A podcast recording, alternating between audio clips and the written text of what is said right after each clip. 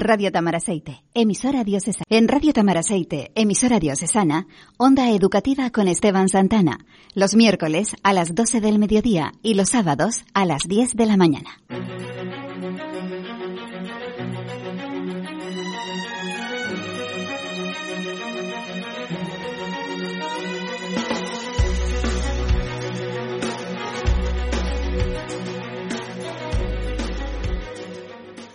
Estamos en una sociedad de la imagen, de lo visual. Está demostrado que en las redes sociales una entrada sin fotografía es una entrada muerta, abocada al fracaso. Por otro lado, nos encontramos con jóvenes que no escuchan la radio, oyen música, pero no saben qué es la radio. En los centros educativos de Canarias se está implementando la radio como herramienta educativa, informativa y visibilizadora.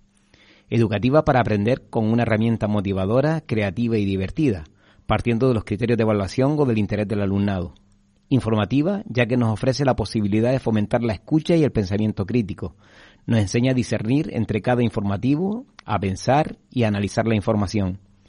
Y ofrece además una manera de trabajar distinta, de manera cooperativa o colaborativa, investigando y realizando productos radiofónicos que pueden servir como instrumentos de evaluación. La radio sigue viva y que todos estos escolares que cada día trabajan con ella y se emocionan aprendiendo, Termino con la frase que me comentó un profesor de la isla de Lanzarote. La radio me ha cambiado la vida y la de mis niños del cole.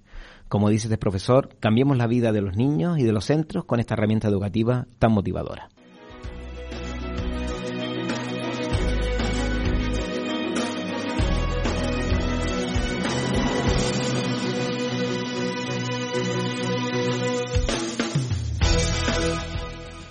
Hoy en nuestro programa Onda Educativa hablaremos de la radio, pero también de los medios de comunicación en general y de su importancia en nuestras aulas. Y para ello tenemos a Berta Hernández de la Cova, maestra y directora del Seilo Llanete de Valsequillo. Bienvenida, Berta. Buenas tardes. Buenas tardes y viene bien acompañada por dos de sus pupilos que también nos van a hablar un poquito de lo que ellos hacen en el cole con la radio educativa. El SEIP Los Llanetes de Valsequillo fue el centro ganador en el segundo certamen de radios escolares de Canarias. Con ella vamos a hablar hoy de radio educativa y de educación en general. Bueno, Berta, ¿cómo surgió en ti la vocación de maestra? Pues mira, eh, lo de maestra viene de familia, viene heredado porque mi familia desde mi abuela paterna que era maestra, mi padre que también fue maestro y director varios años, 18 en vecindario en Casa Pastores y después se vino para Las Palmas. Mis tías son maestras, mis hermanas en mi casa, mi cuñada, es decir, que por todos lados y en todas las etapas están representadas en la familia. Y además de pequeña me encantaba jugar con mis amigas a la escuelita en el portal del edificio, con las libretas, los libros y eso, así que ya creo que desde pequeña tenía la vena. Muy bien. Pues de casta viene, ¿no? bueno, como decía la en la presentación, el Seilo Llanet es un centro del pueblo de Valsequillo, ¿Es diferente trabajar en los pueblos de medianías que en la capital? Yo creo que sí, que es diferente y como todo tiene sus ventajas y sus desventajas. Por un lado, como ventaja, es un centro familiar donde los conoces a todos, además te sabes los nombres y hijos de y dónde vive, pero por otro lado también ellos tienen una desventaja por el hecho de vivir en un pueblo y es que están lejos de lo que es la, la oferta cultural nosotros intentamos desde el centro mm, ponerle a eso pues remedio, pero es verdad que nos cuesta un coste, porque el traerlo a Las Palmas a actividades culturales, como bien sea el auditorio, el teatro, a la guagua, pues nos suma un precio que, bueno, con un centro de aquí, de la capital, no tiene que gastarlo. Eh, ¿Nos podías describir un poquito qué necesidades, aparte de, esa, de esos inconvenientes, qué necesidades tiene el Seilo Llanete? Mira, como necesidades, yo creo que ahora mismo el centro tiene pues un montón de proyectos e iniciativas y en esa línea estamos trabajando y estamos contentos. Como necesidad, más bien la tenemos en la infraestructura. Es un centro que es mm, viejo, de alguna manera, eh, tiene ya 30 años, se ha ido construyendo poco a poco y por eso está hecho por módulos. Y lo que no tenemos es un salón de actos donde necesitamos para todos estos proyectos que tenemos, pues poder realizar las actividades. Porque claro, el hecho de vivir en la medianía, el tiempo ahora ya a partir de noviembre no nos acompaña. Entonces hay cosas que aunque tengamos preparadas no tenemos un sitio para hacerlas y que realmente se, se pueda lucir la actividad que los niños han preparado. Ya. Eh, ¿Cómo surgió la inquietud de trabajar en tu centro los medios de comunicación? Mira, nosotros hace varios años el ayuntamiento hizo una actividad para el Día del Libro que fue llevando la radio municipal a los centros. Y entonces los niños organizaban ese día el programa de radio. Ahí a un compañero, Juan Ramón, que es el que lo lleva junto conmigo el proyecto, nos picó la curiosidad y entonces preguntamos en el CEP de Telde. Ahí nos dijeron que era Esteban Santana que llevaba esto, pues tuvimos suerte, fue el que nos encausó y a partir de ahí hemos empezado, claro, hemos ido mejorando hasta hoy que ya lleva yo creo que cinco años el proyecto. Lo empezamos en la biblioteca mm, con la radio municipal que venía ellos con su eh, con su unidad, unidad móvil. con la unidad móvil. Mm. Y después ellos también lo emitían en la radio municipal para que la familia lo escucharan. Pues después ya pasamos a un espacio que teníamos en el centro dedicado a otras cosas, lo fuimos mm, utilizando como estudio y ahora ya en este curso 2019-2020 pues tenemos nuestra pecera hecha. Ya tienen ya hasta su estudio de radio, ¿no? Sí. Bueno, que creo que fue inaugurado por todo lo alto, ¿no? Vino, sí, tuvimos la inauguración el año pasado. Vino el presidente del gobierno o algo de eso, ¿no? O lo entrevistaron, ¿no? sí. entrevistamos. bueno, pues, ¿qué respuestas han tenido ustedes eh, para trabajar los medios de comunicación desde la escuela? ¿Por parte del profesorado o por parte de la familia? Mira, la respuesta ha sido muy positiva. Es decir, el profesorado estaba interesado en participar. Veíamos que era otra forma diferente de trabajar los contenidos y para los niños era más ameno, más divertido que siguiendo el libro de texto página a página, por lo cual hemos aprovechado que el claustro mm, pues ha querido colaborar. En principio fue formación en el centro en alguna exclusiva. Después lo hemos, hemos estado y, seguimos participando en el seminario del CEP de Radio, que vamos Juan Ramón y yo al seminario y un poco allí pues comparte con otros compañeros que están haciendo lo mismo que tú, con la ayuda de Pepe, de Irene, tuya. Muy bien. ¿Y, cómo se organizan en el centro para a la hora de hacer eh, trabajar la radio? ¿Cómo lo hacen? Mm, pues mira. Eh, ¿Participa todo el centro o, ustedes que son los coordinadores son los que llevan la voz cantante o ya la gente es más autónoma?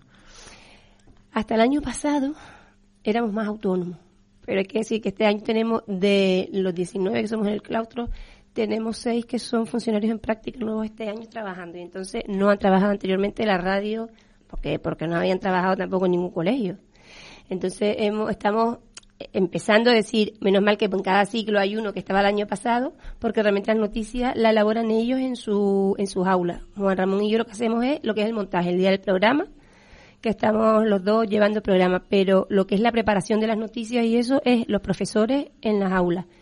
Incluso también la profesora de AICLE, la especialista de inglés, pues a veces dice, mira, pues esta semana la noticia del curso de quinto la hago yo y de lo que ellos están trabajando, porque lo que nosotros hemos querido es que no sea un trabajo añadido, sino de lo mismo que ellos están trabajando en el aula. Claro. Claro, si no, les supone una carga que al final, entonces queremos llevar de una manera paralela lo que es el periódico escolar, ellos como tienen un formato para redactar la noticia, después la cuelgan en el tablón del periódico para que sea un poco... Y ya vale lo mismo lo uno para lo otro. En la misma línea, claro sí. Muy bien, y tú decías que que poco la formación del profesorado es muy importante en este cambio que ustedes han ido introduciendo, ¿no? En este cambio metodológico que lleva. ¿Qué hacen ustedes? ya nos has dicho que intervienen en, el seminario del CDTELDE, ¿no? Eh, y ya que hablaste del seminario del CDTELDE, ¿qué papel crees tú que juegan los centros del profesorado a la hora de la formación del, del profesorado? Hombre, yo creo que es un papel importante porque es un papel de acompañamiento, es decir, tú siempre tienes el respaldo de ellos, porque aunque cuando tú vas allí, pues coges recortes de otros colegios que están haciendo cosas y tú dices, ah, pues mira, lo voy a implantar yo en el mío. Cuando tienes alguna inseguridad, pues es verdad que ellos están ahí para decirte, mira, pues así, pues de la otra manera. Entonces yo creo que el, el hecho de tenerlos a ellos de respaldo siempre viene bien. Bueno, tú has dicho una palabra interesante, importante, ¿no? La de acompañamiento, ¿no? Sentirse acompañados, ¿no? Eso que demandan tanto muchos docentes, que, que es la prioridad de, los asesores, de las asesorías de los CEP, ¿no? Eh, ¿Tú has encontrado muchas dificultades a la hora de introducir el proyecto dentro del centro? A ver, yo en mi centro no, porque debo de admitir que al, al salir el proyecto desde la dirección, la tengo hay más facilidades, sí, porque siempre que tú sepas llevar al claustro o tus compañeros a tu terreno, es más fácil. Entonces yo no he puesto ningún impedimento y los profesores tampoco. Es decir, que por parte de un lado y de otro no ha habido ningún problema en sacarlo adelante. Eh, acompañando a Berta, eh, han venido a ver que ellos mismos se presenten. Yo soy Guillermo y yo me llamo Javier. Guillermo y Javier, aparte de ser iguales, parecidos, eh, son reporteros de, de la radio del Seilo Llanete. ¿Cómo se llama la radio de ustedes? La voz de los Llanetes. La voz de los Llanetes. Bueno, ¿y qué es lo que qué es lo que ha supuesto la radio para ustedes? Mm, ustedes que ya son de los más grandes, ¿en qué curso están ustedes? En, en sexto. En sexto ya. Vieron una, un centro que no tenía radio al principio, ¿verdad? Sí. ¿Y ahora qué les ha supuesto la radio a ustedes en, el centro? ¿Qué cambio han visto? Eh, era más divertido porque eh, ahora eh, hacemos más trabajos en grupo. En la radio todos participamos y leemos noticias que hemos hecho entre la semana y nos enteramos que han hecho también los otros cursos. Bueno, pues juega un papel informativo y aparte de, de lo que aprenden en clase, pues también lo llevan a los demás. ¿Y cómo es un día mm, de misión? ¿Cómo lo hacen ustedes? A ver, vamos a pues hacer una prueba aquí, un ensayo. Pues fíjate tú qué casualidad que hoy mismo yo fui el, el presentador del noticiero de la voz de los Llanetes junto con mi compañera Natalia. Nosotros vamos presentando a todos los diferentes cursos de, de, tres años hasta sexto. Es importante improvisar a veces, aunque llevamos un guion. Siempre surge alguna situación que nos lleva a improvisar sobre la marcha, como alguna despedida o alguna palabra. También nuestro profesor Juan Ramón ha querido que algunos niños aprendan ya a manejar la mesa de control para que ya no lo haga él y le ayuden. Muy bien. ¿Y, ¿Y cómo harían ustedes una entradilla de... ¿Cómo fue la entradilla del programa de hoy? ¿Lo tienen por ahí? ¿Te acuerdas? o, ¿y cómo, tenemos aquí. ¿Cómo fue la entradilla de hoy? A ver. Bienvenidos a un nuevo programa de Cielo Llanete. Un programa especial que realizaremos en las instalaciones de Radio Taramaceite, donde hemos sido invitados por Esteban Santana. Antes de nada, queremos agradecer la invitación que que nos han hecho para participar en nuestro programa. Normalmente emitimos nuestros programas desde los estudios de nuestro centro, en Saint Los Llanetes, que es un colegio de educación infantil y primaria del municipio Gran Canario de Benseguillo. Nuestro estudio se parece cada vez más a este. Hoy mismo hemos inaugurado unos cambios en nuestro estudio.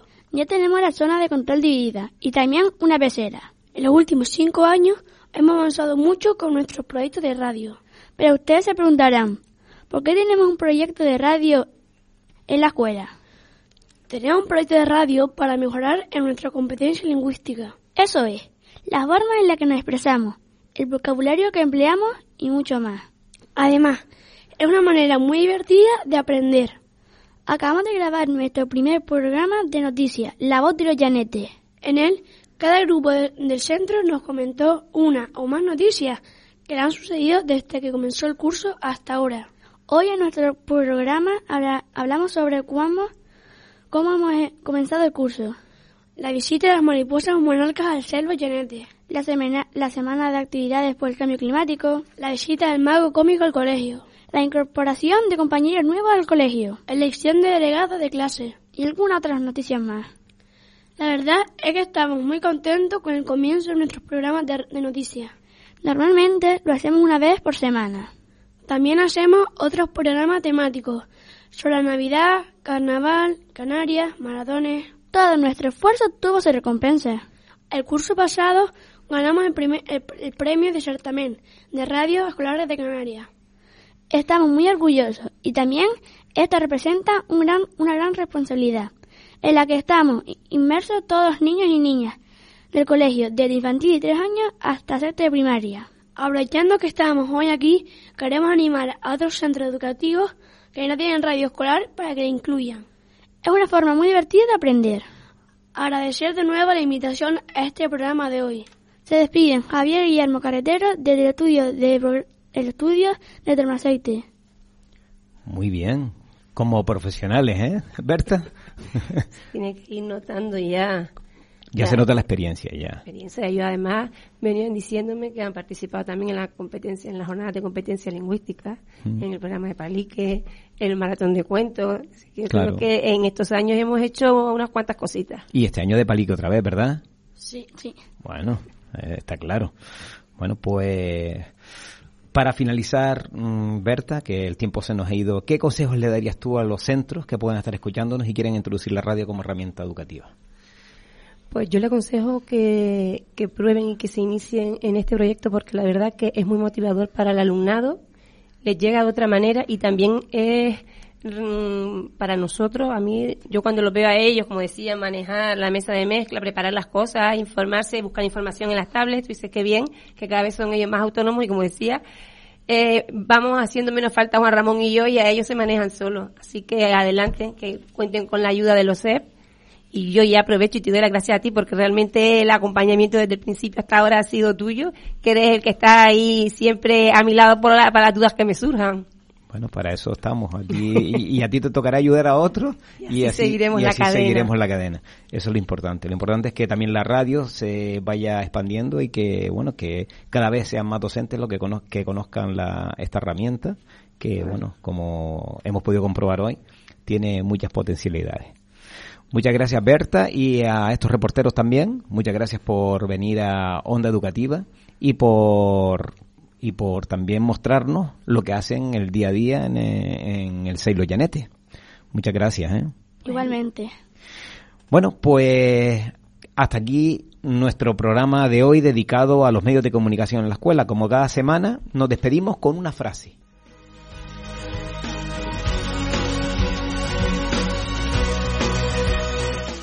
La educación, la verdadera educación, es el único instrumento humano capaz de ayudar a alcanzar mejores seres humanos, humanos más honestos, más profundamente capaces de ver al otro como a uno mismo. El ser humano es lo que la educación hace de él y pocos son los que lo escuchan. Y esta frase es de Francisco Mora. Hasta la próxima.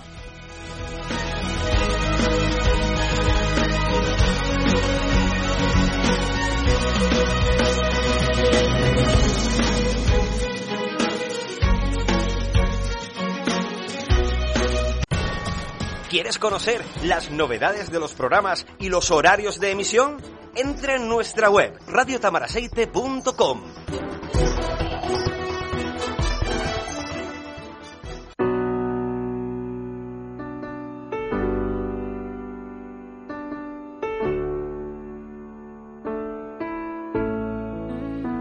Tú siempre decías que nunca te irías si no te bien no luchar por lo que quieres solo tiene un nombre y se llama perder. Si te hice daño no fue sin quererte, sino sin querer. Dime solo qué prefieres si tienes la opción de tener o temer. Tú solo piensas en cómo se acaba, yo solo pienso en cómo acabaré.